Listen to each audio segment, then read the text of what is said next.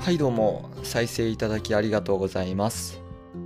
今回はですねロイター通信の記事をまた取り上げたいと思います。タイトルは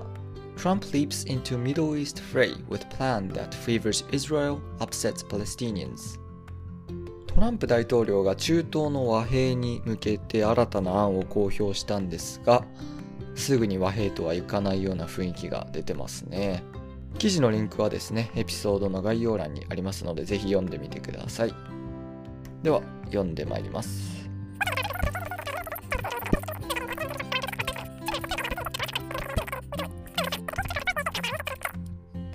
はい、読み終わりました。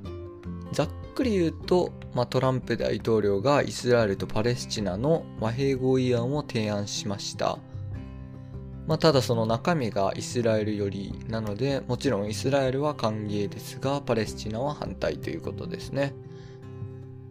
まあ記事すごい難しかったですね。イスラエル・パレスチナ問題はあの今に始まったわけではなくてもう100年近い歴史的な問題が絡むので理解するのがとても難しいですよね。もともとイギリスの領地だったパレスチナが、まあ、イギリスの二枚舌外交三枚舌とも言われてるらしいですけど、まあ、二枚舌外交でアラブ人とユダヤ人に土地を譲るとどっちにも行ってしまったっていうのがきっかけとして第二次世界大戦の後ですね。土地が両者に分配分割？分割されたのが問題の発端ですよね。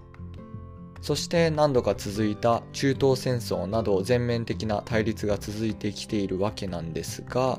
今回はその対立に終止符を打とうというわけなんです。一見和平するんだからいいことのように見えますよね、まあ、ただ問題はそんな簡単ではなく根深いと。今回ですね記事読んでて僕が気になったのはなぜアメリカがイスラエル側なのかっていうことなんです。今までアメリカはイスラエルにとてつもない軍事支援を行ってきてるみたいなんですがいやただなんでイスラエル側の立場に立っているんだろうと。でまあいろいろ調べてみたわけなんですが一つ目に考えられるのは軍需。軍事産業にとって大きな利益になっているから。で二つ目に見つけたのはアメリカのユダヤ系の人々の影響力です。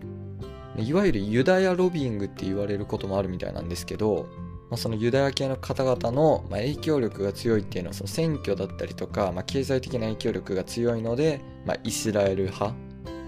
イスラエルはユダヤ系の国家なので、まあ、影響していると考えられます。そもそもロビーイングってすごい僕もこっちに来てからすごいびっくりしたんですけどご存知ですか皆さん？あのロビーストと呼ばれる人たちが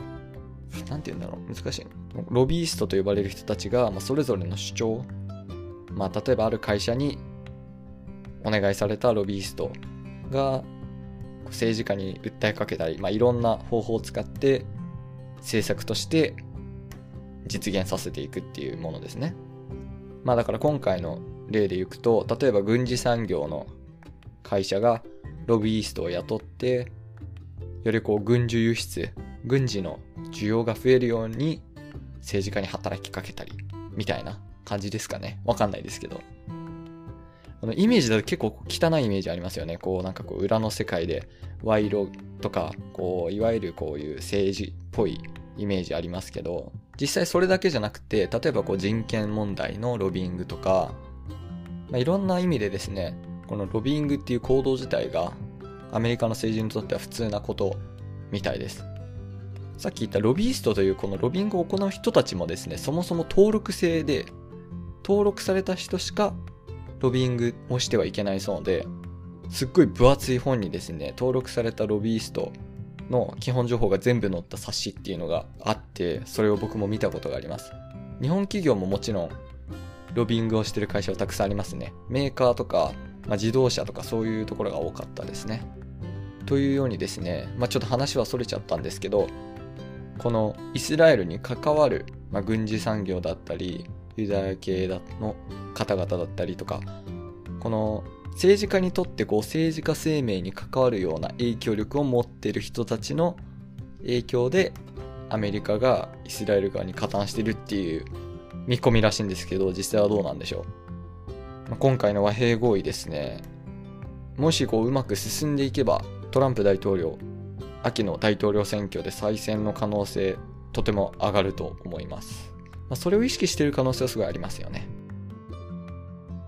というわけでですね、まあ、今日はちょっと話しそれてしまったんですがこの辺りでおしまいにしようと思います。